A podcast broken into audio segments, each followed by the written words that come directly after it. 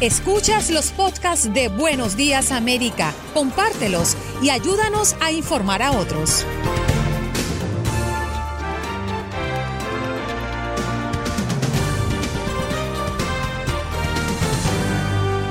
Hoy en Buenos Días América conversamos con Albert Martínez que nos dio un update de lo que estaba ocurriendo con el huracán Laura. También el Lynn Cardet, presentadora de noticias de Univisión 23 Miami, para hablarnos de lo que ocurre en el sur de la Florida. Y Max Pérez Jiménez desde Nueva York. Verónica Sierra, licenciada en Nutrición y Ciencia de los Alimentos por la Universidad Iberoamericana en México, nos vino a hablar de ser vegano. ¿Qué es ser vegano? Lo positivo y lo negativo. Viviana Ávila, corresponsal de Univisión en en Chicago nos vino a reportar lo que está ocurriendo alrededor del caso de Jacob Blake. Alex Vanegas desde Houston reportándonos lo que está ocurriendo en la zona a propósito del paso del huracán Laura y Cintia de la Torre, vocera de la Cruz Roja Americana, explicándonos cómo se prepara para ofrecer ayuda a los afectados por los huracanes. Y como todas las semanas, Raúl Painberg con sus comentarios alrededor de la política en este país.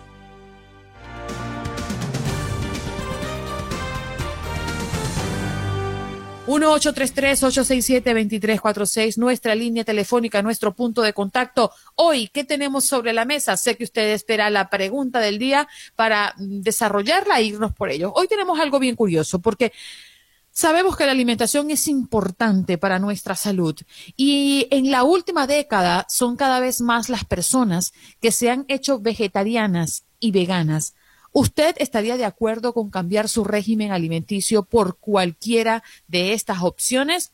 ¿O ya lo hizo? Llámenos al 1-833-867-2346. Ese es nuestro punto de contacto, nuestra línea telefónica para que se comuniquen con nosotros a partir de este momento. 1-833-867-2346. Vamos a... Mm, iniciar hablando de la convención republicana que como ya ustedes conocen llegó a su tercera jornada este miércoles. Y la locución más esperada era justamente la de Mike Pence que es el segundo orador prominente de la convención de cuatro días que mm, lamentó las pérdidas humanas sufridas por la pandemia del coronavirus después de que lo hizo la primera dama Melania Trump la noche anterior. Eh, vamos a escuchar justamente a Mike Pence en algo de lo que fue su alocución el día de ayer en el tercer día de la Convención Nacional Republicana.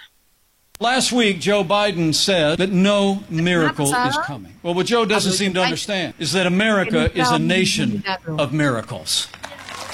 Lo que yo no parece entender es que Joe Biden would double down on the very policies that are leading to violence in America's cities. The hard Joe truth Biden is, las políticas que han you llevado won't be safe la violencia a nuestras ciudades. But as President Trump La said, pura realidad es where Joe Biden sees American darkness, en el estado. we see Estados American Biden. greatness. El presidente Trump dice, Joe Biden ve la oscuridad de Estados Unidos, nosotros vemos su grandeza. Eso es parte de lo que dijo Mike Pence ayer en su alocución, pues ya como ustedes lo ven, eh, hablando del el candidato de el Partido Demócrata. 1-833-867-2346 es nuestra línea telefónica, activándola desde ya para que ustedes se comuniquen con nosotros y nos pues den su punto de vista, porque consideramos que este tema es sumamente interesante y cada vez más personas se interesan por cambiar sus hábitos alimenticios. Y es que en la última década son cada vez más las personas que se han hecho vegetarianos o veganos. ¿eh? ¿Usted estaría de acuerdo con cambiar su régimen alimenticio por cualquiera de estas opciones? Pues escuchamos su opinión 1833-867-2346. Pero también debo decirles que si usted tiene otra opinión, si usted quiere hablar de otros temas que están allí en la palestra y que quiere pues ocupar el tiempo que le dedicamos a nuestra audiencia a comentarlo, bienvenido sea. Este programa es suyo, así que usted puede llamar, comunicarse a nuestro programa y hablar de lo que usted crea conveniente. Bueno, vamos también ah, rápidamente a ocupar nuestra atención con lo que está pasando alrededor del huracán Laura, que ha impactado en la costa de este país con vientos de 240 kilómetros por hora. Eh, el ojo del potente huracán tocó tierra ya en horas de la mañana de hoy eh, con estos vientos sostenidos de hasta 240 kilómetros por hora. Eso es lo que ha informado el Centro Nacional de Huracanes. A la una de la mañana eh, de Luisiana, el ojo del Laura que amenaza con inundaciones catastróficas eh, según el Centro Nacional de Huracanes, tocó tierra cerca de la localidad de Cameron, a 45 kilómetros al sureste de Lake Charles, y avanzaba en dirección norte a una velocidad de 24 kilómetros por hora. Los meteorólogos eh, han pronosticado o pronosticaban, sin embargo, una rápida debilitación de la tormenta. Efectivamente, en su reporte de hace algunas horas, los vientos ya estaban disminuyendo eh, con lo que el fenómeno pues bajó a categoría 3. De todas formas, advirtieron que la marejada ciclónica era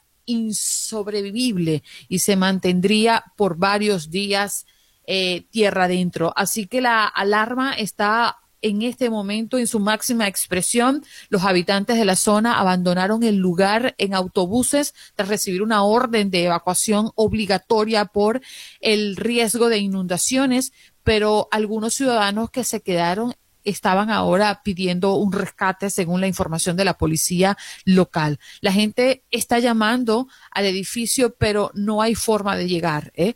Eso es lo que ha indicado uno de los oficiales, el oficial Tony Guller, quien añadió que espera que los que están varados puedan ser rescatados más tardar eh, en horas de la tarde del día de hoy, pero las carreteras están bloqueadas, las líneas eléctricas están caídas y las inundaciones podrían complicar el proceso de rescate en su trayectoria pronosticada, Laura se moverá tierra adentro a través de Luisiana y llegará a Arkansas la próxima noche, es decir, la noche de hoy jueves, para desplazarse ya el día de mañana sobre el Valle Central de Mississippi, debilitado a depresión tropical. Esos son los pronósticos que ha emitido el último reporte del Centro Nacional de Huracanes de Estados Unidos.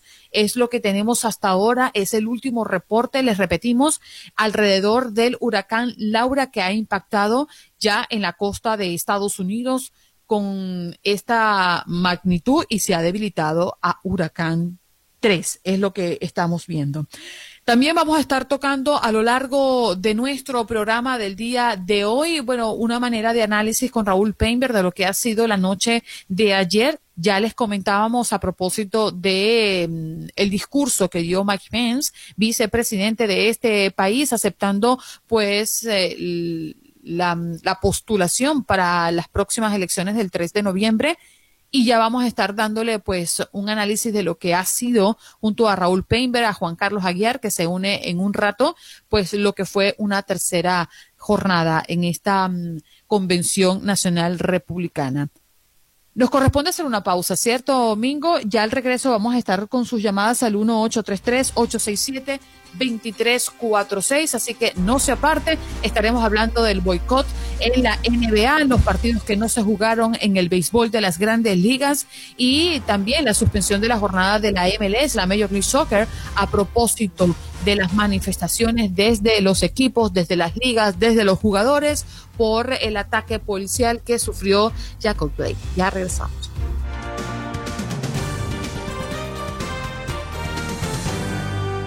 Con Max Pérez Jiménez. Mi querido Max, buenos días. Por buenos días. ¿eh?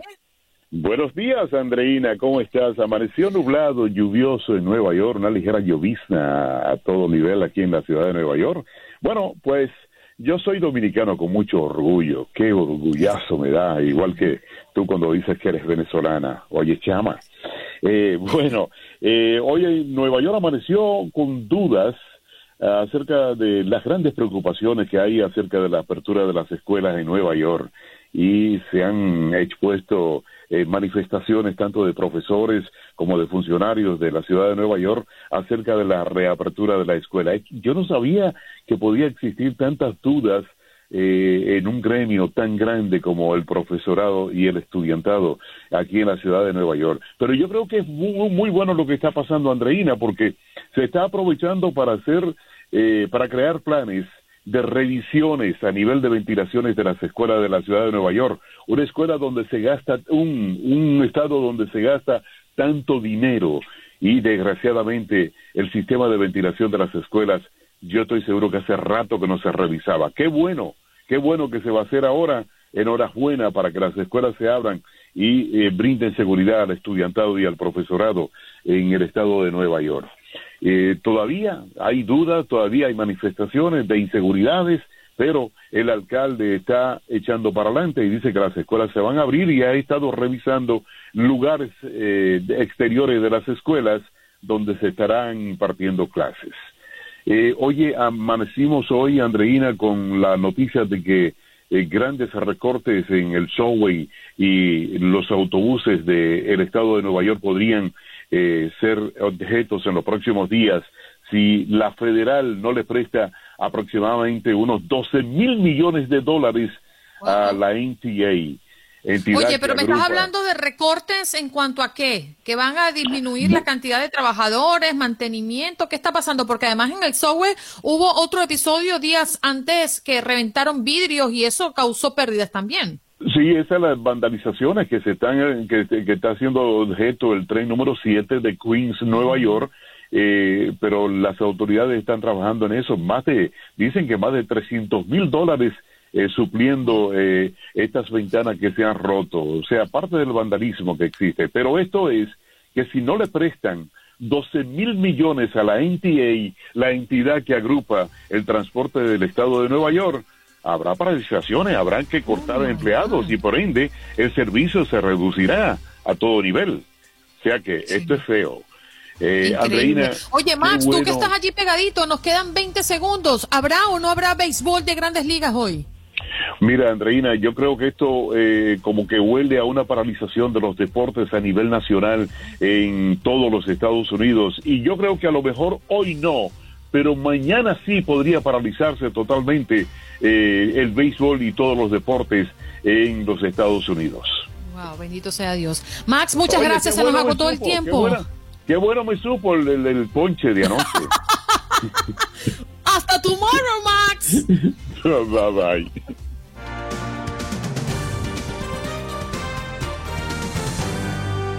Martínez ya lo tenemos acá y nos interesa muchísimo el reporte. Tenemos el tiempo contado con él. Albert Martínez, muy buenos días. ¿Cómo amaneces? Buenas.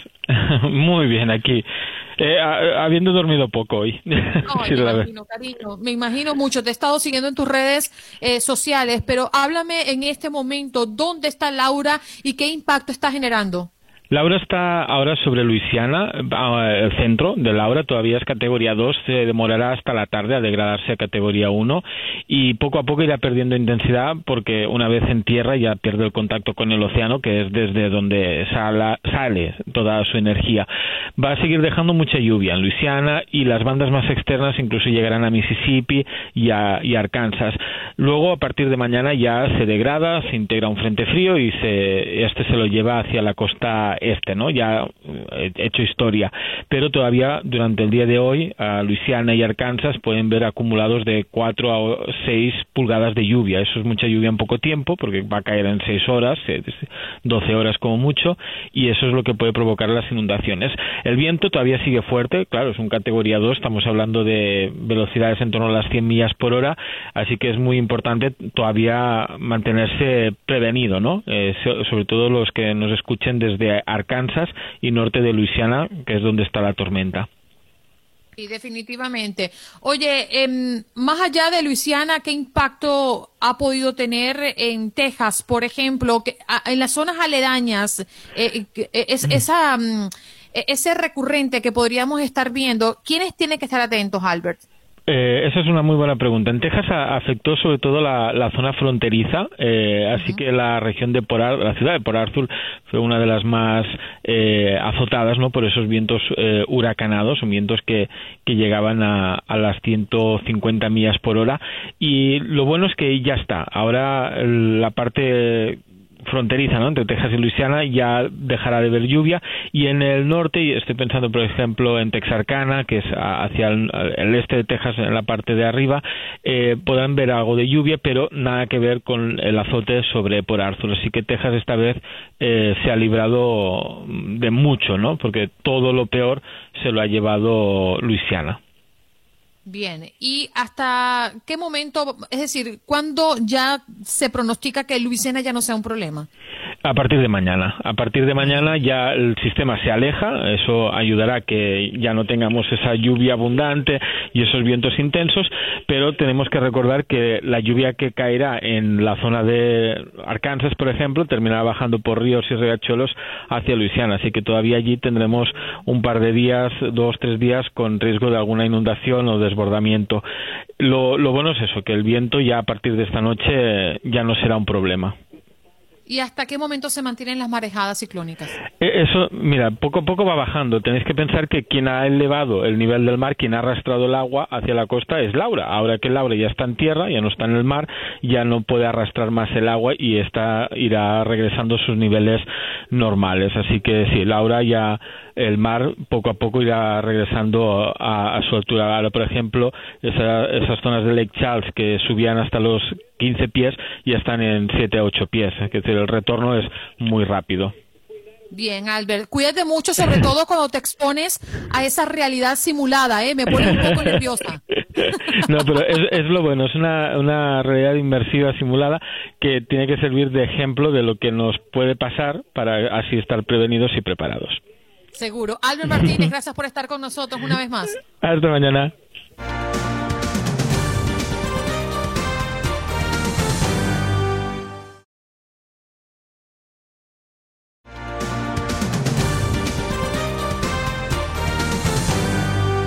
A la otra costa, Miami. Está Eileen Cardet, periodista de Univisión 23 Miami, con nosotros. Eileen, buenos días. ¿Cómo amaneces? Muy buenos días, aquí siguiendo a Laura, la verdad que fue impactante, ¿no? En 15 horas o menos se convirtió de un categoría 1 a un categoría 4, pobre gente en, en el área de Luisiana, ¿eh?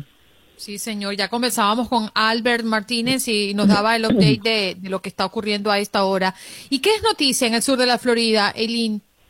Mira, una noticia muy buena para las personas que tienen ancianos y no han podido visitarlos por la pandemia y es que reguladores estatales recomiendan al, al gobernador Ron DeSantis que ya permita que los asilos y los centros de vida asistida comiencen a permitir estas visitas con distanciamiento social y también, de hecho, que están solicitando que algunos reciban una designación especial para poder abrazarse.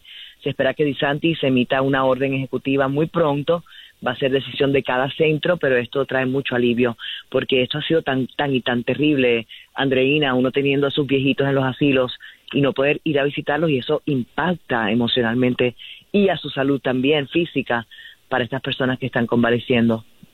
Sí, definitivamente. Es una muy buena noticia buscándole solución. Y también está mm, eh, Ron DeSantis anunciando los 300 dólares a la semana por el beneficio de desempleo. Efectivamente, se lo pidió al presidente Trump esta ayuda federal para que sigan las personas que no tienen trabajo todavía recibiendo algo de alivio, un, un, respiro, ¿no? Como dicen, y serían 300 dólares adicionales a la semana, así que eso viene en camino también. Sí, señor. Bueno, Eli, muchísimas gracias, ¿eh? Feliz eh, jueves viernes para ti. Juernes, como decimos por acá. Andreina, gracias. cuídate mucho. Seguro.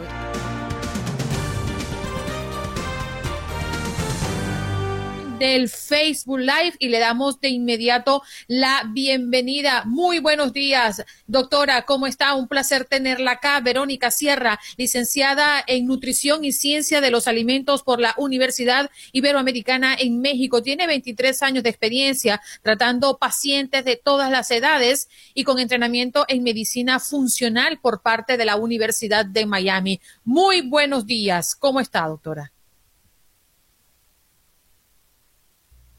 Ajá. Ahora sí, ahora sí la tenemos. Doctora, ahora sí la tenemos, sí. Buenos ah, días, ¿cómo está? ¿Cómo amanece? Buenos días, muy bien, contenta de estar aquí.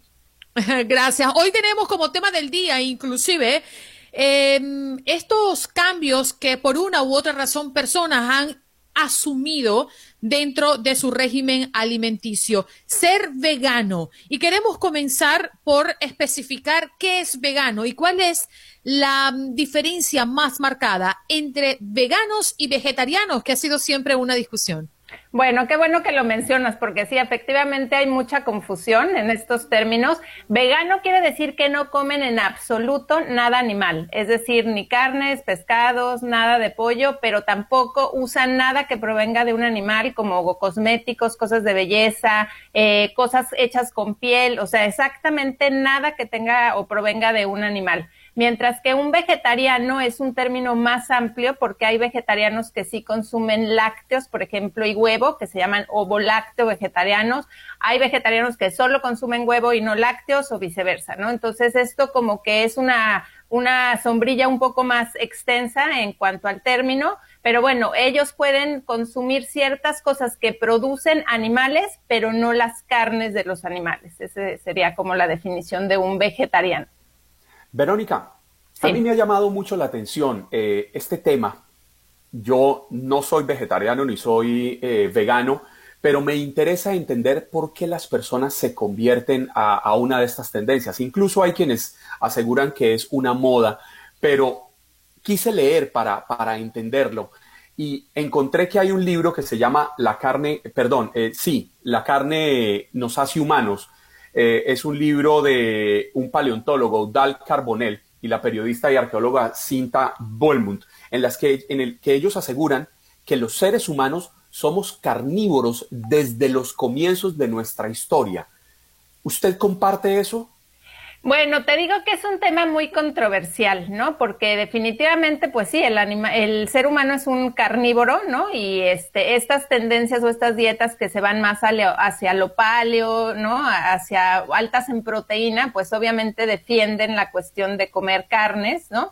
Por otro lado, los veganos lo que sustentan o argumentan pues es mucho la crueldad animal y todo lo que está implicando en el planeta la producción de, de las carnes, ¿no? Este, entonces ese es como uno de los motivos principales por, por los que mucha gente se está volviendo vegana en cuanto al cambio climático, a los cambios que está habiendo en la tierra, a la deforestación tan grande que se está haciendo por cuestión de los este, cultivos o, o ranchos para el ganado, ¿no? Entonces todo esto está afectando seriamente al problema, la cantidad de agua que se utiliza para este, matar y procesar todo lo que son las carnes y los animales. Entonces, esto sería uno de los motivos principales por los que mucha gente está haciendo esa conciencia ambiental y se está yendo hacia más vegano, ¿no? Que es mucho más eh, saludable para el planeta, si así lo queremos ver. Pero por otro lado, y a lo que me quisiera enfocar un poco más, es la cuestión de la alimentación y la nutrición. Definitivamente los alimentos eh, de plantas tienen muchísimos beneficios en cuanto a lo que son los fitonutrientes, tienen muchas eh, propiedades como para prevenir enfermedades eh, crónicas como por ejemplo el cáncer, las enfermedades cardiovasculares, diabetes, hipertensión, muchísimas cosas, ¿no? Entonces sí definitivamente el comer más basado en plantas es altamente beneficioso y yo siempre digo que es una decisión muy personal, ¿no? El que el incluir o no incluir carnes, eso les digo es algo muy personal. Sin embargo, sí promuevo mucho el que la gran mayoría de nuestros alimentos provengan de plantas, ¿no? Porque las plantas, les digo, además de darnos fitonutrientes, nos dan fibra, nos ayudan a estar más sanos, a tener más energía. Mucho se ha visto también la cuestión del foco, de la memoria aunque sí tengo que reconocer, y yo tampoco soy completamente vegana ni vegetariana, pero sí trato de consumir carnes que sean limpias, ¿no? Lo que, lo que se llama que son carnes no procesadas, porque desafortunadamente la industria alimenticia cada vez vende más cosas eh, ya hechas, preparadas, que están llenas de conservadores, de aditivos. Eh, muchas de las carnes contienen un alto contenido de hormonas también, eh, antibióticos sobre todo. Ese se ha vuelto un problema bastante grande porque muchos de los antibióticos se utilizan en el ganado y esos, pues al comer carnes los consumimos también los humanos y eso ha hecho que a la larga se haga una resistencia a los antibióticos, ¿no? Entonces viene desde, desde ahí. Entonces mi recomendación es que si las personas deciden comer carnes, sí traten de buscar carnes que sean libres de antibióticos, libres de hormonas, que no sean procesadas, ¿no? Que sean lo más limpio posible. A ver, doctora, yo tengo muchas preguntas, pero quiero arrancar por quizás una la más cotidiana. Cuando hablamos de personas veganas, que es realmente el tema que nos centra hoy por hoy en este espacio, lo primero que se nos viene a la cabeza es cómo obtienen las proteínas, porque hemos crecido pensando en que la proteína es parte importante en nuestra alimentación. Bueno, definitivamente sí. La proteína es uno de los nutrientes principales y esenciales porque ayuda a la reparación de todos los tejidos, es parte del sistema inmunológico, las hormonas son transportadoras, entonces definitivamente nuestro aporte proteico debe de ser adecuado. Y qué bueno que lo mencionas, porque muchas veces y uno de los grandes problemas de los veganos, pues es que no tienen un aporte de aminoácidos esenciales, ¿sí? Que eso es lo que nos brinda principalmente la carne pero se puede lograr. O sea, lo, más importante cuando uno se vuelve vegano es incluir leguminosas, que son todo lo que son frijoles de diferentes tipos, y eh, garbanzos, lentejas, ¿no? Que estos son alimentos ricos en proteína vegetal. Ahora, no todos son eh, completos en cuanto a los aminoácidos esenciales. Entonces es importante combinar una leguminosa con un cereal, como sería, por ejemplo, el arroz, la quinoa, el maíz. Entonces, al hacer esta combinación, se complementan uno con otro y entonces nos dan una proteína de alta calidad. O sea, eso es como una bandeja paisa, pero quitando los elementos animales. No, no, no metas bandeja paisa en este asunto porque nos vuelves locos. No, no, no, no, Andreina, se lo digo porque realmente yo me acuerdo que Ita, que es mi bisabuela, siempre eh, ella repetía, por ejemplo, ella le daba unos frijoles y se quedaba, frijoles con arroz y se quedaba uno buscando el pedazo de carne. Y Ita, pero aquí falta algo. Dice, no, no, no, no, es que los frijoles reemplazan la carne. Sí, es verdad. y va muy de la mano con lo que está diciendo Verónica. en, en, en, la, en el suplemento nutricional, en las proteínas, es así, ¿no? Bueno, de hecho, doctor, disculpe que le interrumpa. Las hamburguesas veganas están hechas a bases, creo que es de, de, soya. De soya, de, de, este grano, ¿cómo se llama? Garbanzos, por ejemplo. Esa es la carne. claro. Sí, y de hecho, qué bueno que mencionas eso, porque hay de productos a productos. Entonces, eso también es bien importante y eso yo siempre les recalco a mis pacientes, escoger, leer los ingredientes, porque muchos de estos sustitutos de carne, como decía, están hechos con soya bastante procesada, que no es, que es genéticamente modificada, eh, tienen, como les repito, un montón de aditivos, de conservadores. Entonces, pues la gente cree que está comiendo muy saludable y al final está utilizando un montón de alimentos procesados, ¿sí? Entonces, hay que buscar eh, cosas que sí, efectivamente sean hechas a base de leguminosas, como dijimos, lentejas, garbanzos, frijoles, o incluso prepararlas en la casa, que no es tampoco tan complicado. Ahora, otra cosa que sí me gustaría mencionar es que mucha gente se queja que no come frijoles o leguminosas porque les inflaman o les provocan gas. Entonces, ese es un tema también eh, importante mencionar, que se tienen que remojar los frijoles y cambiarles el agua varias veces. O sea, lo, lo recomendable es hasta 24 horas de remojo, estarles cambiando el agua y ponerlos a cocer en ollas de presión que también lo suavizan, porque... Doctor, eso me hace recordar a cuando mi abuelita me hacía grano y me da muchísima pereza, yo no tengo tiempo para estar remojando los granos mucho tiempo. Aquí va mi pregunta y justamente por eso, porque hay muchas personas que quieren hacerlo, yo me he visto tentada a hacerlo, no considero que tenga una buena alimentación hoy por hoy, pero también pienso en qué tan costoso es mantener una dieta vegana. ¿Es caro? ¿Es costoso, doctora? No, yo creo que al revés, porque las carnes es de lo más caro. Los frijoles son relativamente baratos, los vegetales. Ahora, algo que también hay que recalcar en cuanto a costo, porque eso también es un tema, es la cuestión de los eh, vegetales orgánicos, ¿no? Porque yo eso también lo recomiendo. Desafortunadamente, la industria alimenticia, volvemos a lo mismo, utiliza un montón de pesticidas, ¿no? Este, químicos y muchas cosas que le ponen a nuestros eh, productos que pues nos comemos y al final son tóxicos, son toxinas que se van acumulando en nuestro organismo. De hecho, hay un pesticida que se llama glifosfato, que ahorita están en pleito porque es súper tóxico, ya se ha demostrado que provoca cáncer y desafortunadamente es muy utilizado todavía. Entonces, eso es importante tratar de buscar los vegetales orgánicos, ¿sí? que sí pueden llegar a ser un poquito más costosos, pero lo mismo, hay que ir buscando dónde comprarlos, también el, el hecho de que nosotros los busquemos y compremos más ha hecho que se abaraten, porque no sé si recuerdan que hace un tiempo lo orgánico era extremadamente costoso. Ahora ya como que hay más compañías que se están preocupando por eso, que se están ofreciendo, más mercados que los están también ofreciendo, pero yo diría que no es una dieta costosa, ¿eh? O sea, los, les digo, las leguminosas son bastante económicas, ¿no? Y fíjate que qué bueno que mencionabas eso, Juan Carlos, porque en los países latinos, pues sabemos que los frijoles es muy común y combinarlos justamente o con arroz o con maíz. Yo que soy mexicana, pues es la base de la alimentación en México. ¿no? Verónica, pero, pero hay que ponerles un huevito encima, un pedacito de carne al lado, si se puede, obviamente económicamente, porque muchas veces no se puede. Por eso, es lo que, es lo que yo digo. Todo, todo es como un conjunto. Eso es como cuando a usted le dicen, oiga, es que usted tiene una nariz bonita, una boca bonita, unos ojos bonitos, pero todo le hace juego, todo le combina. Eh, claro, el, y el huevito y la carnita combinan bien con los frijolitos y el arroz.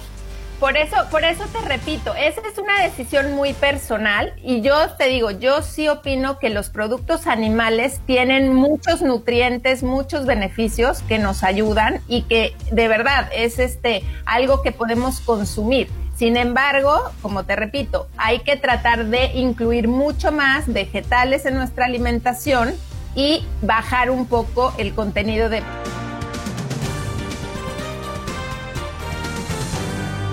abordar otros temas, temas un poco más serios, más determinantes para nuestra gente y tenemos ya a nuestra compañera y colega eh, conectada con nosotros, Viviana Ávila, corresponsal de Univisión en Chicago. Viviana, muchas gracias por estar aquí con nosotros. ¿Qué tal? Muchas gracias a ustedes. Un saludo grande desde Chicago. Bien, tenemos eh, información con referencia a detenidos por eh, disturbios en Wisconsin, pero tiene que ver también mucho con Chicago. ¿Qué está pasando?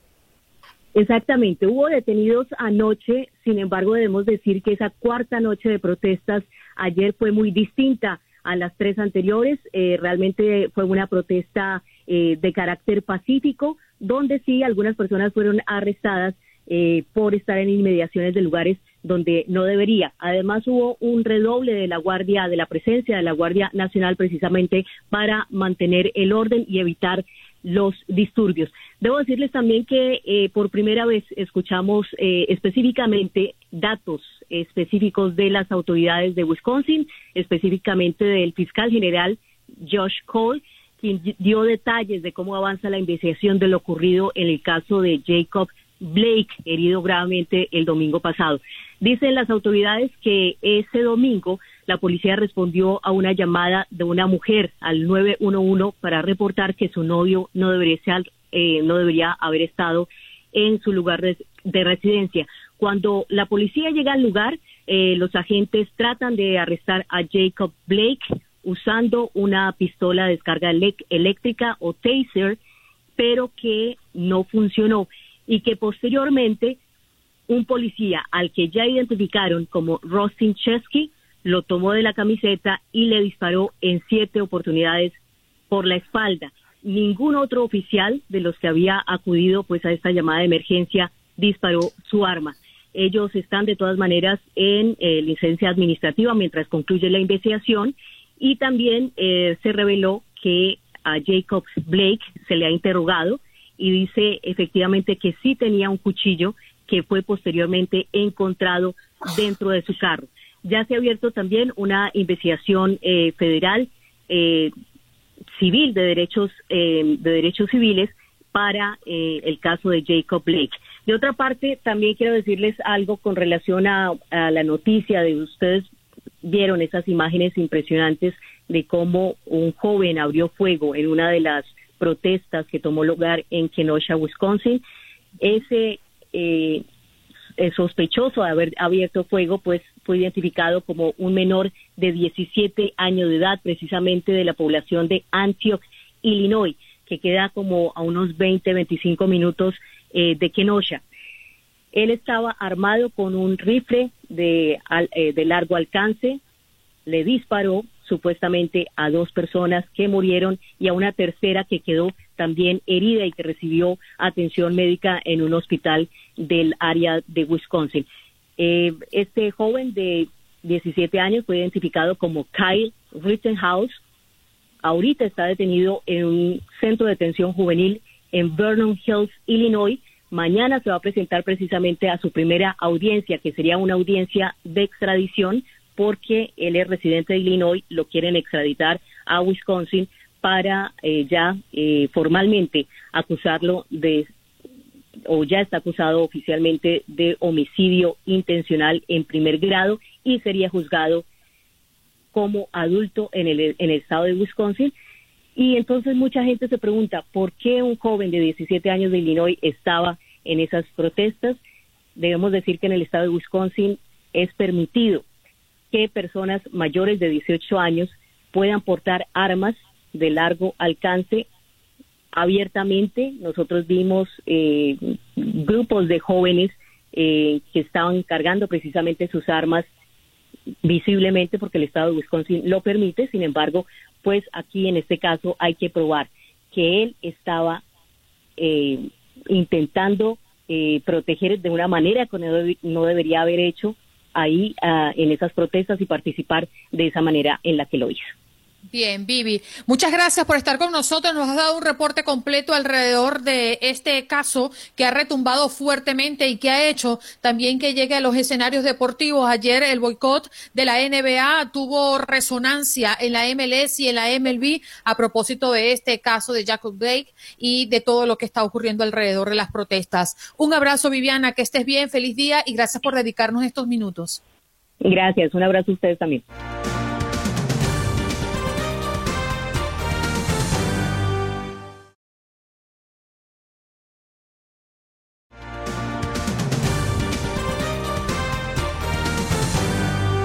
Gracias, ¿qué tal amigas y amigos? ¿Cómo están? Les saluda Alex Vanegas, eh, un placer poder saludarlos. Estamos a través de TUDN Radio, en solo minutos regresa eh, Andreina Gandica y por supuesto... A esto le hace falta una musiquita, Mingo, pero que así no podemos recibir a Alex.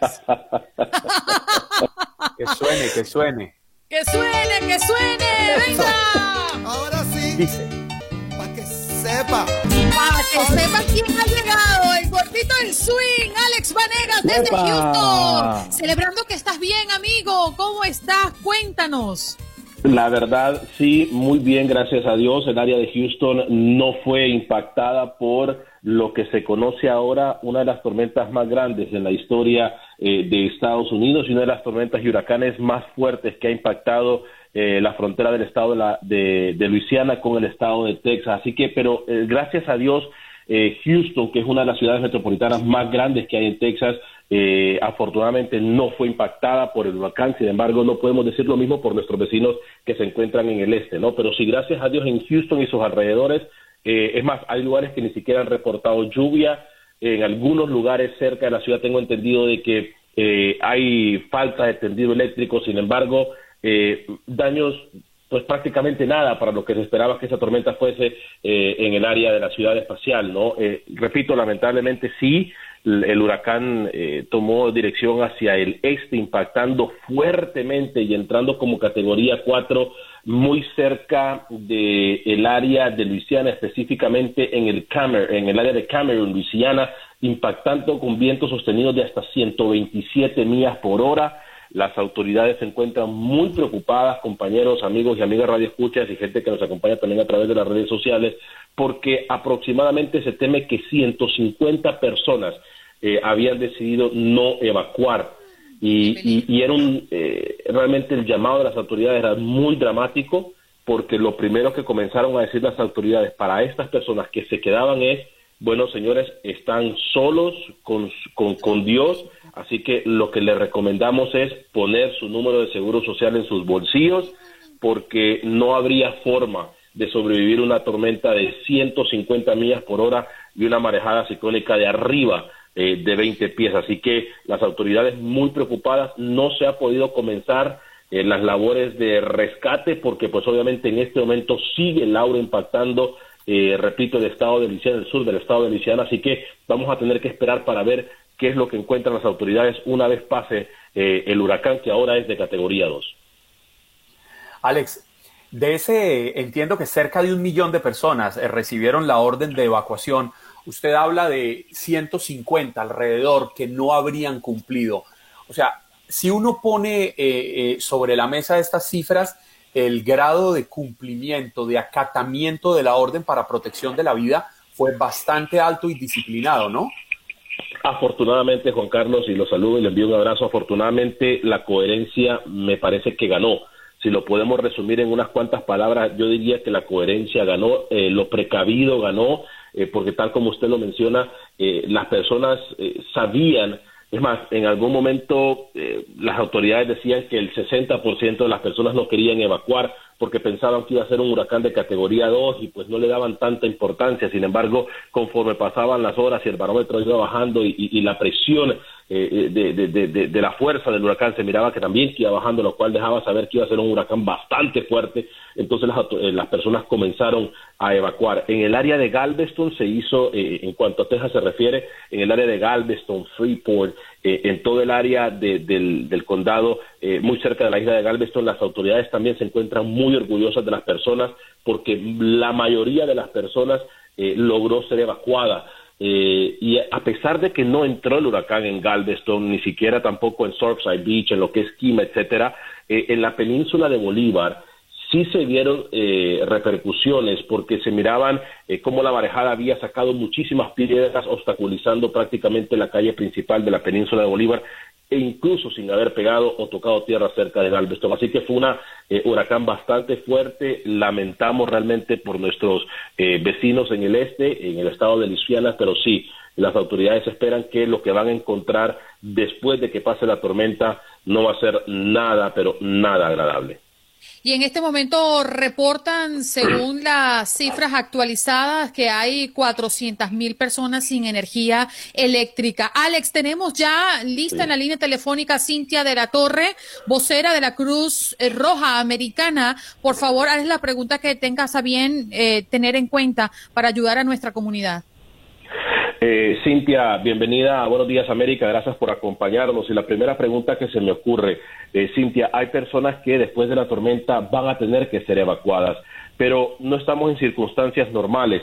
¿Qué pasa con gente que ha dado positiva eh, con COVID-19? ¿Cuál es la recomendación por parte de ustedes, por parte de las autoridades que pueden hacer? ¿Cuáles son los pasos a seguir?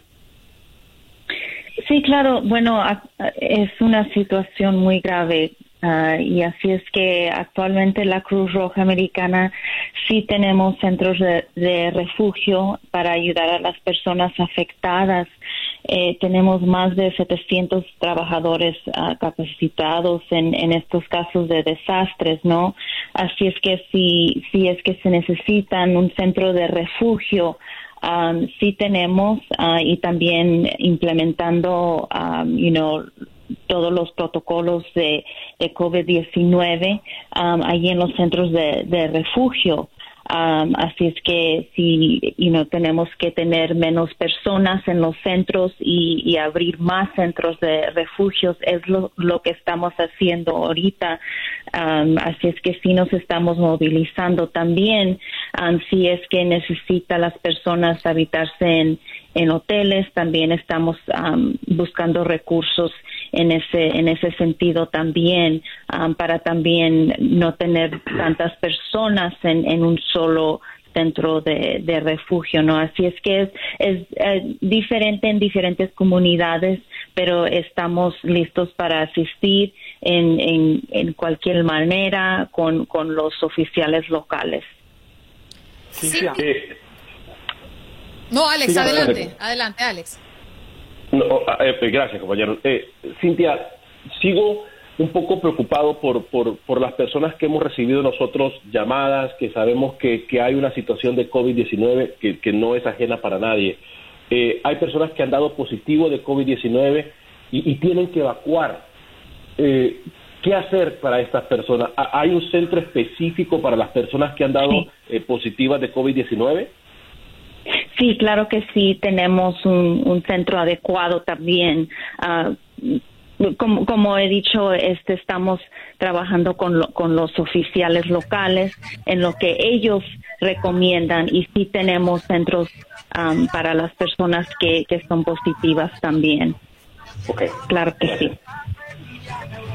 Cintia, tenían, la, tenían la capacidad para atender esta, esta emergencia que todavía no podemos dimensionar. Es claro que un, huracán podemos irle haciendo un seguimiento y llevar una proyección de, por dónde va a impactar, pero eh, esta zona no se caracteriza por la llegada de huracanes, entonces no sé si tenían la, la preparación y la capacidad de atender a los afectados.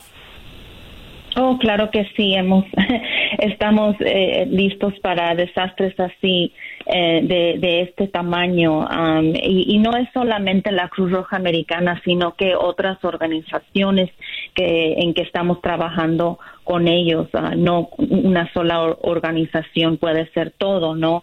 Así es que sí eh, hemos estado preparando para para esta para esta you know, desastre um, también que es uh, you know, category categoría uh, cuatro um, so así es que no no no tenemos todo lo necesario suministros um, comida agua todo listo para, para las personas que, que, necesitan nuestra ayuda. la mejor manera de, de agarrar ayuda ah, para las personas que necesitan es, es llamarnos, ¿no? al, al 1-800, que es Red Cross, pero es 1-800-733. 2767 Um, para si, si necesitan ayuda, si necesitan evacuar.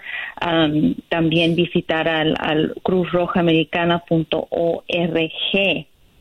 Um, también llamar al 211, uh, ¿no? Para, para si, si necesita recursos para para centros de refugio, para suministros, cualquier cosa que se le ofrece podemos ayudar.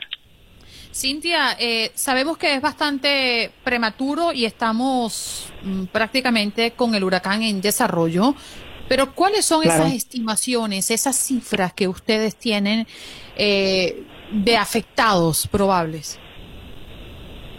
Cada situación es, es, diferente, así es que no, no podemos estimar en, en qué vaya a pasar, en, en, en, proyectar en qué es lo que va a pasar. Cada, cada comunidad es, diferente, así es que si estamos preparando, um, si, si se tiene que estar las personas ahí por unos cuantos días o si es por más, um, tenemos uh, you know, recursos en, en, en, para hablar con, con personas uh, you know, caso a caso, ¿no? Así es que um, hemos, you know, sido en casos así de desastres de, de, de esta, you know, um, magnitud, um, eh, muchas veces. Así es que si es que se tienen que estar en centros de refugio por unos cuantos días o más, allí vamos a estar en las comunidades hasta que uh, se recuperen. Cintia, muchísimas gracias por estos minutos que nos ofreces. ¿eh? Vamos todos a empujar para las mejoras después de haber pasado este terrible momento nuestra gente de Luisiana, sobre todo, donde están en este momento recibiendo los embates de Laura. Un abrazo, Cintia. Claro que sí, un abrazo a ustedes también y las comunidades afectadas. Muchas gracias. Muchas gracias a ti. Cintia de la Torre, vocera de la Cruz Roja Americana. Alex, eh, ¿tú cómo te encuentras? Tú, por lo que veo, tienes todavía luz y no ha sido un impacto que han recibido en tu zona. No, eh, eh la verdad, eh, gracias a Dios estamos súper bien. En la, en la zona que nos encontramos, Andreina, no, no se fue la luz, no, incluso no ha llovido y los vientos, pues te soy sincero, estuve despierto hasta altas horas de la madrugada, obviamente con la expectativa, porque no hay que negarlo, yo sí estaba con muchísimo nervio, eh, y, pero, pero no, eh, gracias a Dios, en el área de Houston y sus alrededores no ha sido, eh, no hemos sido afectados ni la ni la cuarta parte, diría yo, ni un tercio, ni, es más, no hemos sido afectados para lo que vemos que está pasando en el este, en el área de, de, de, de Cameroon, Luisiana, en el área de Lake Charles, en donde, repito, se, se, pronostica que lo que viene por ahí después que las autoridades comiencen eh, la, la, la, operación de búsqueda y rescate sea catastrófico. Así que nosotros realmente no nos podemos quejar, agradecidos con Dios, obviamente agradecidos con ustedes que han estado pendientes al máximo. Es impresionante como uno siente el respaldo de los amigos, el respaldo de los compañeros que se convierten en familia y, y realmente no tengo palabras para, para agradecerle a Dios y a ustedes que han estado también pendientes y agradecerle a Dios que el área pues eh, metropolitana de Houston no fue abatida, pero sí orando por aquellas personas que eh, no, no decidieron evacuar en el estado de Luisiana y en la frontera con Texas, porque sí, eh, las autoridades previenen que eso va a ser muy, pero muy fuerte lo que se va a ver ahí. Sí, señor Alex. Bueno, te abrazamos, amigo mío, estamos todos juntos para apoyarnos y mantente a salvo, que el peligro no ha pasado, estamos en plena pandemia. Correcto, eh, hay que seguirnos cuidando y, la verdad muchísimas gracias porque hacen un trabajo fenomenal en mantenernos informados eh, como siempre ustedes y, gracias por, repito, por estar pendiente, gracias por informarnos. Eh, siempre a la gente le tenemos que recordar a través de Univisión, a través de TUDN, nosotros estamos eh, 100%, 100% respaldando a la comunidad y por eso es que lo invitamos siempre a estar pendiente de nuestros tantos canales de televisión como por supuesto TUDN Radio y todas nuestras emisoras afiliadas. Bien, Alex. Se le, se le extraña por acá. Usted no espere a que venga un huracán. El día en que usted quiera, toma el teléfono, ya me dice, oiga, Mingo, póngame al aire. O se qué lindo, qué lindo. un abrazo. Esta es mi casa y, esta es mi casa y lo sé. Muchas gracias, Juan Carlos. ¿eh? Gracias, Alex Vanegas. Desde Houston hacemos pausa y regresamos ya.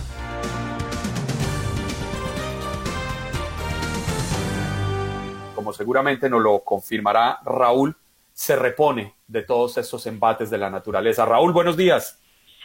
¿Qué tal? Muy buenos días. Me da muchísimo gusto saludarlos, Andreina, Juan Carlos. Efectivamente, ¿han oído ustedes esa frase de llueve sobre mojado? Claro. Bueno, pues algo así estamos, estamos viendo, porque no es solamente el tema de la pandemia, por supuesto, los efectos económicos de esa emergencia del COVID-19, por supuesto, la batalla de muchos padres de familia, de muchos alumnos tratando de reiniciar sus clases de manera virtual, y ahora se suma este fenómeno meteorológico, el huracán eh, Laura, que entró, como ustedes saben, con fuerza, categoría 4, vientos de más de 150 millas por hora, exactamente a la una de la mañana. Un fenómeno que fue, fue muy curioso porque eh, todas las estimaciones lo ubicaban pasando exactamente sobre esa línea limítrofe entre los estados de Luisiana y Texas y que finalmente dejó sentir su mayor fuerza sobre Luisiana. Efectivamente, más de 400 mil personas permanecen hasta este momento sin energía eléctrica, unas eh, doscientas mil familias más están viviendo esa situación en algunos condados del este del estado de, Texas. Sin embargo, fue Luisiana quien llevó la peor parte de este fenómeno que ya se ha convertido, eh, se ha venido debilitando, está en categoría 2, pero todavía con vientos eh, fuertes de hasta 100 eh, millas por hora. Y con este fenómeno, Juan Carlos Andreina, Estados Unidos está rompiendo un récord, un récord histórico con este tipo de fenómenos meteorológicos con nombre, eh, que ya son siete en lo que va de esta eh, temporada y que fueron seis en 1886 y en 1916. Así que más de 100 años en que no se veía este nivel de fenómenos eh, con categorías fuertes que han golpeado en nuestras costas. Así las cosas en este momento están haciéndose ya los recuentos de daños, las autoridades han empezado a hacer recorridos en las zonas más afectadas, Andreina. Raúl, también nos ocupa el tema político. No podemos olvidar que ayer fue la tercera noche de la Convención Nacional Republicana y el vicepresidente de este país, Mike Pence, aceptó en la tercera noche de la convención. No sé si es mi percepción y si la compartes, Raúl, pero eh, de las tres noches creo que esta ha sido la que menos tendencia ha tenido. Sí, definitivamente, Andreina. Eh, si te refieres al nivel de impacto, pienso que sí.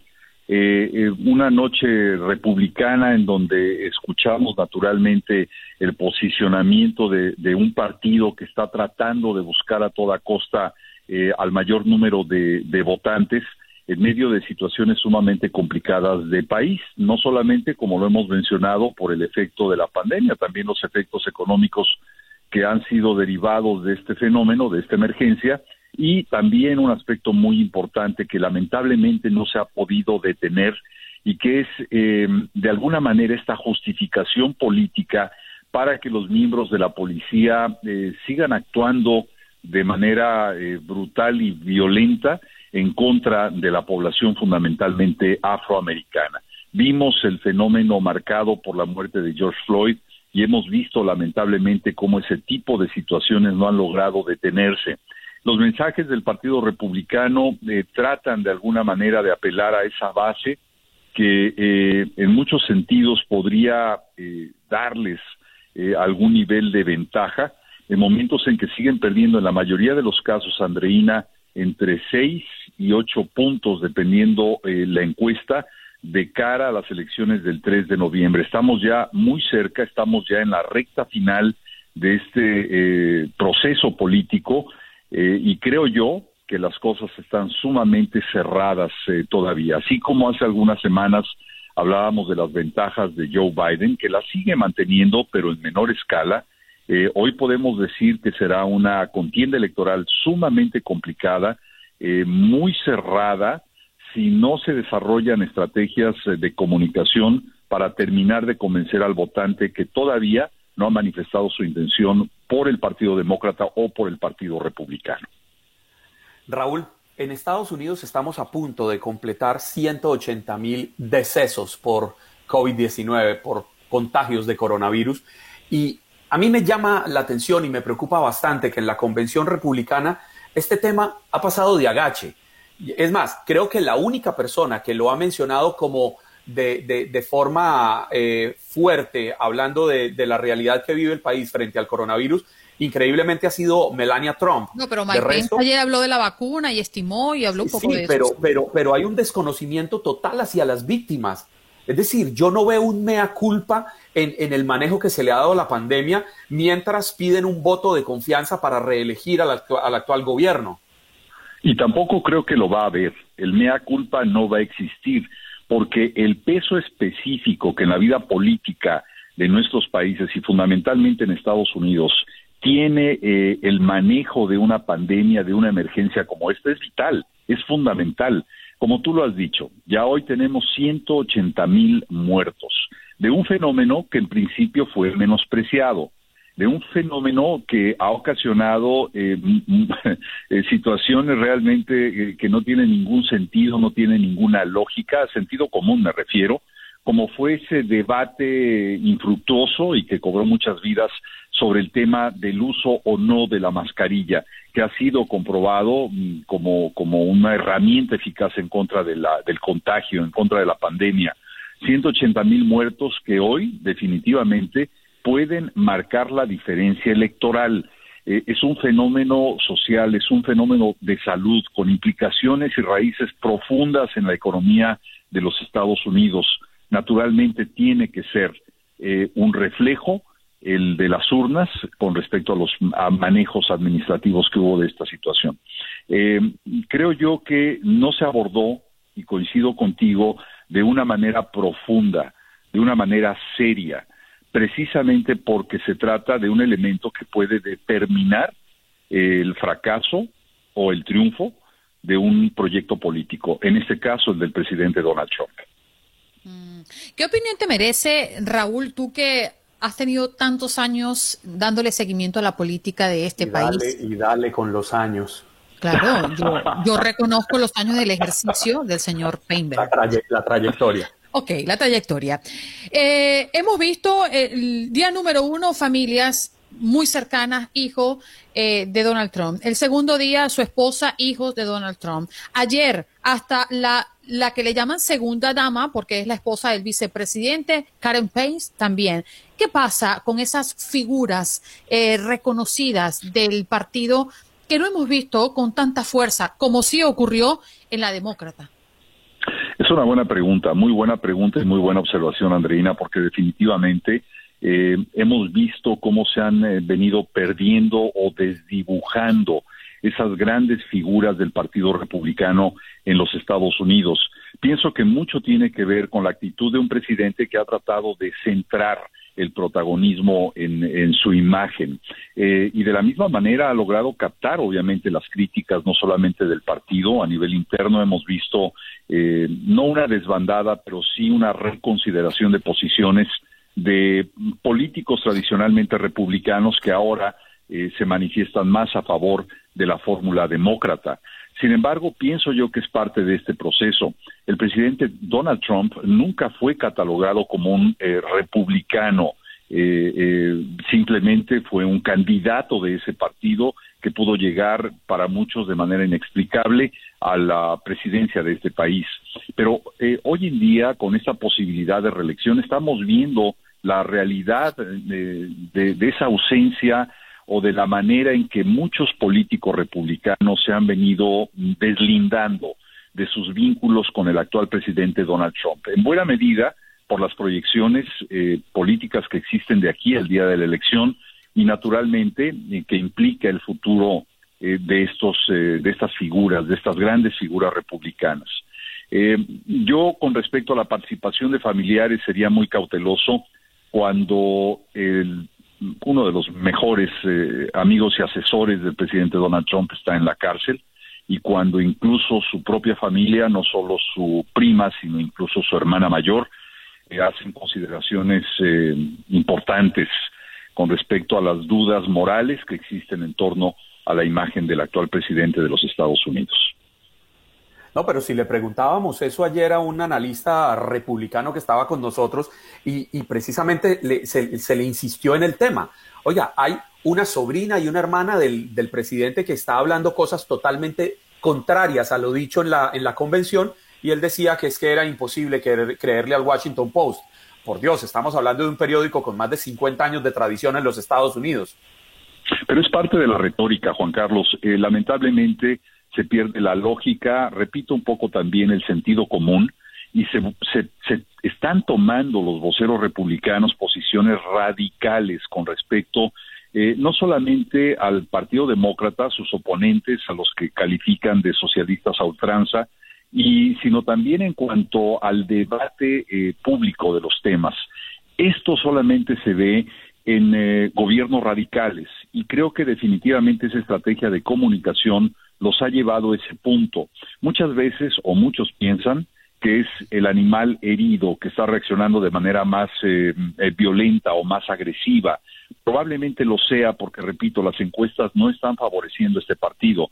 Sin embargo, no podemos olvidar que hay un electorado lo suficientemente maduro en algunos casos como para poder entender ese tipo de posicionamientos en los mensajes. Negar lo que no se puede tapar eh, con un dedo es eh, realmente ir en contra de insultar la inteligencia del electorado, es insultar la madurez que ha alcanzado a lo largo de tantos procesos democráticos. Raúl, el tiempo se nos acabó. Muchísimas gracias por estar con nosotros. Feliz fin de semana. Usted, Andreina, muchos saludos. Juan Carlos, un abrazo muy fuerte y nos veremos el próximo martes.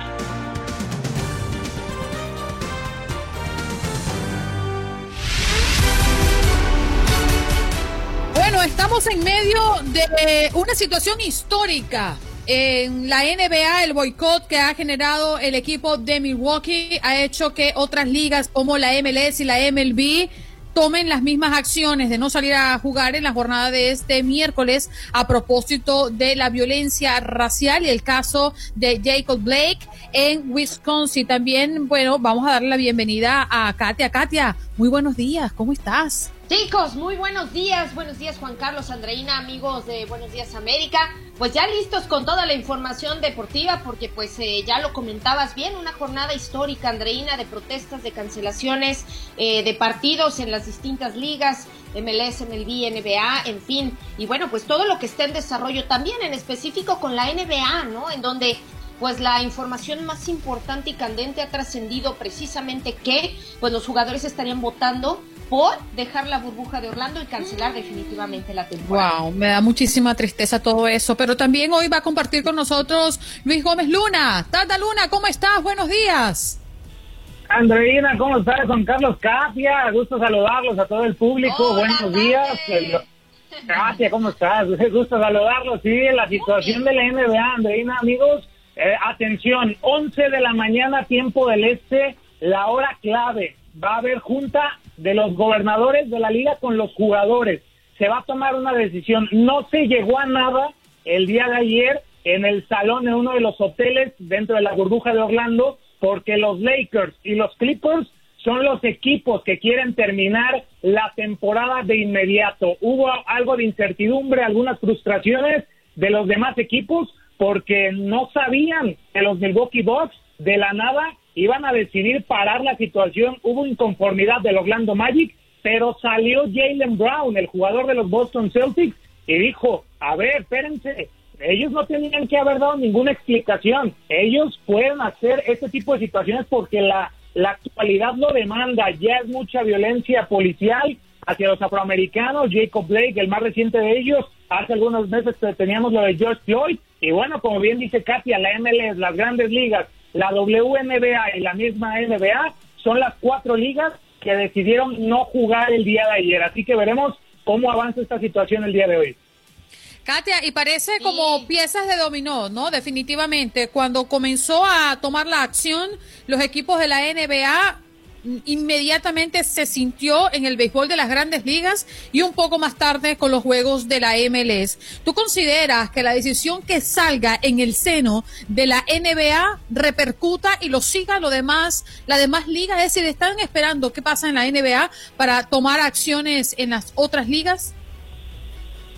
Yo creo que sí, Andreina. Eh, no sé qué opine Tate, pero como yo lo veo, eh, yo creo que lo que pueda decidir la NBA va a ser exactamente eso, ¿no? Como un efecto de todo lo que pueda venir más adelante, porque para mí es como un sentimiento de es ahora o nunca. Entonces, si hoy por hoy existe esa unidad en todas las ligas, en todos los deportes y en todos los equipos, buscando que realmente se pueda hacer una diferencia en torno a este tipo de situaciones, yo creo que es el momento exacto. El deporte es un motor muy potente eh, para poder llevar este tipo de mensajes. Entonces, tras lo visto ayer, se cancelaron tres partidos de MLB, se canceló prácticamente toda la jornada de MLS, con la excepción del Orlando City, porque bueno, era un partido pues que estaba prácticamente en desarrollo cuando se tomaron estas decisiones, pero yo no tengo ninguna duda en que esto podría tener un eco muy importante, porque Naomi Osaka, la tenista japonesa, que ya estaba en la siguiente ronda de Cincinnati, ha decidido, y esto es información que salía apenas también,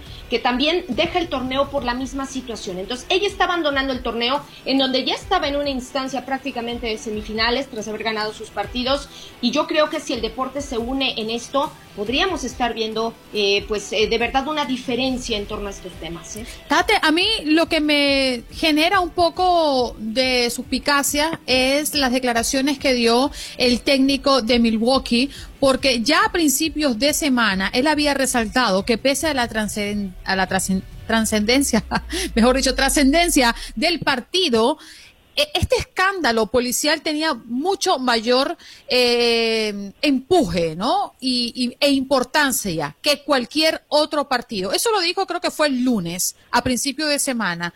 Y miércoles toman la decisión de no salir a jugar. Pareciera que hay una decisión muy bien tomada, que esto no tiene vuelta atrás. ¿Qué significaría, Tate, la suspensión definitiva de la NBA en estas alturas de la temporada? Ya se habló, Andreina, compañeros, eh, en la junta del día de ayer en los salones, que si se llegara a cancelar, va a ser un impacto económico, económico muy fuerte. Lo sabíamos de antemano, si no se regresaba a la burbuja de Orlando o de alguna forma la NBA iba a haber pérdidas de más de mil millones de dólares. Ahora, después de esos esfuerzos espectaculares, que hay que decirlo, lo que ha hecho la NBA en el tema de regreso es espectacular, pues habrá unas pérdidas de 150 millones de dólares porque eso fue lo que les costó regresar a la burbuja de Orlando, Florida. También se amenazó, bueno, no, no se amenazó, se dijo que posiblemente va a haber un cierre patronal. Ya antes el comisionado Adam Silver había comentado que el inicio de la próxima campaña, planeado para el primero de diciembre, no iba a estar iniciando en esa fecha porque lo querían alargar lo más posible para conseguir que algún sector de los aficionados pudiera regresar a, las, a los estadios, a los recintos. Si no se llega a terminar esta temporada, se va a tener que alargar aún más porque va a venir un cierre patronal, va a venir eh, un impacto económico fuerte y obviamente los eh, jugadores veremos en el momento que se consigan tangiblemente pruebas de que la situación ha cambiado, porque eso es lo que van los jugadores, Andreina, compañeros, quieren ya eh, pruebas tan tangibles de que puede haber un cambio. Y si no veremos qué va qué va a suceder. Por ahí algunos jugadores también decían si no nos escuchan pues no nos van a ver jugar dentro de la duela. Así que lo más importante el tema económico y el cierre patronal para lo que sería la siguiente campaña Wow, Katia, ¿tú, ¿tú qué opinas? ¿Cómo lo ves? A mí me da mucha tristeza, por un lado, ¿no? Porque sabemos los esfuerzos y lo difícil que ha sido llevar el deporte a las escenas, a, a la arena, a los estadios. Ha sido sumamente difícil y ha sido un reto más que de dinero, también de gallardía de cada uno de los que conforman el equipo y la franquicia y hacen posible que uno vea el balón rodar o esta maravillosa eh, eh, esta maravillosa pelota encestar. Yo creo que va más allá del dinero.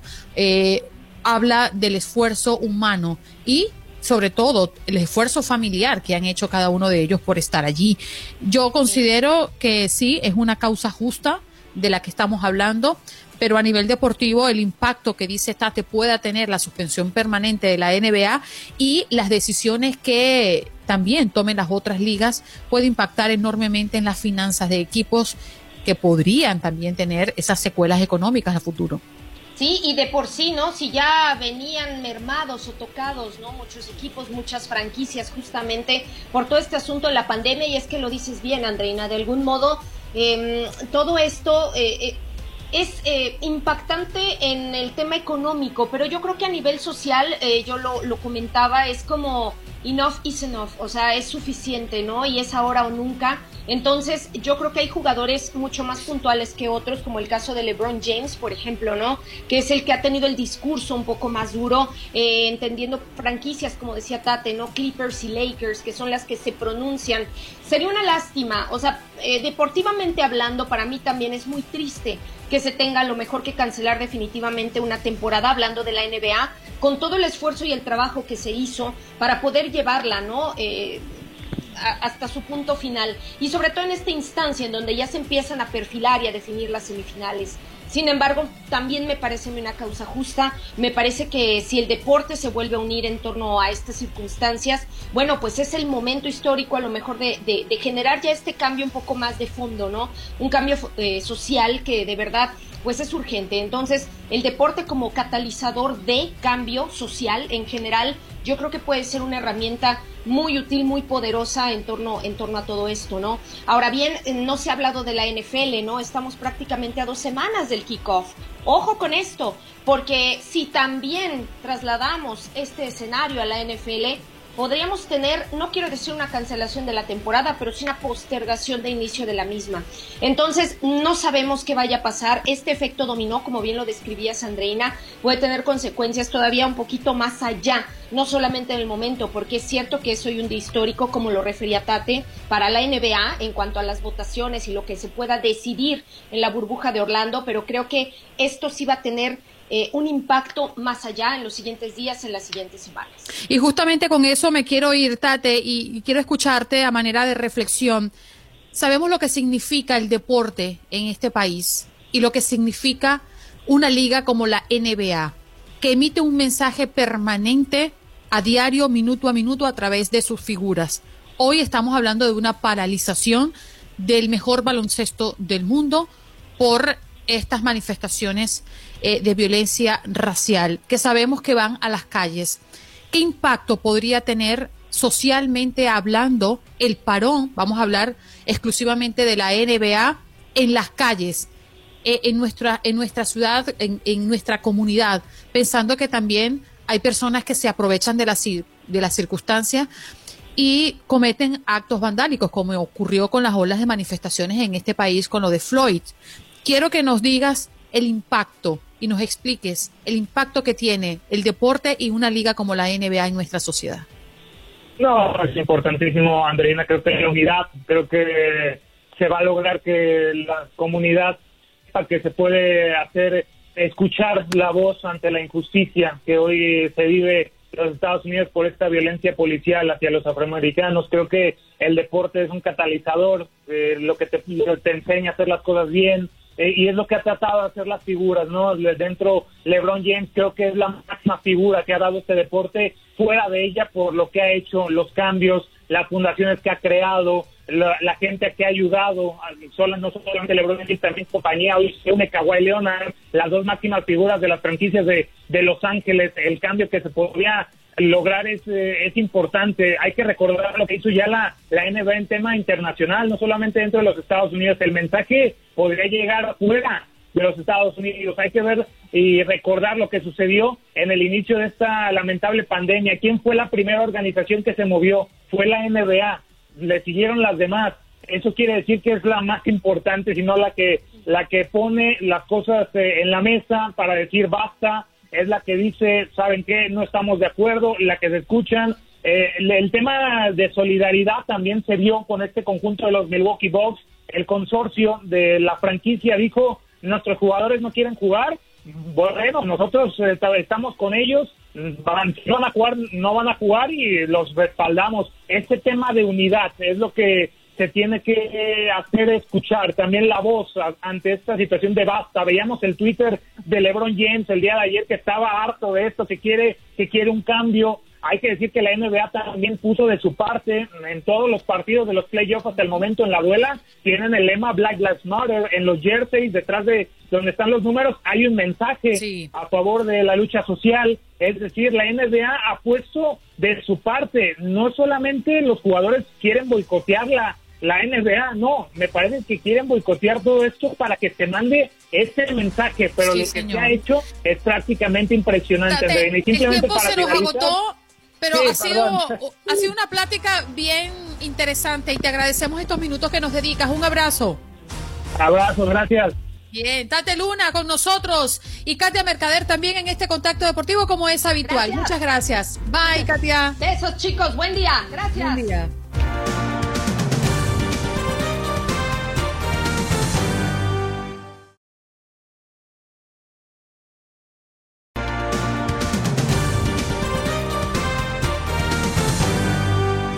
Espero que hayas disfrutado de nuestro podcast y recuerda que puedes seguirnos en las redes sociales en Buenos Días AM. Esa es nuestra página en Facebook. Nos reencontramos en otro podcast.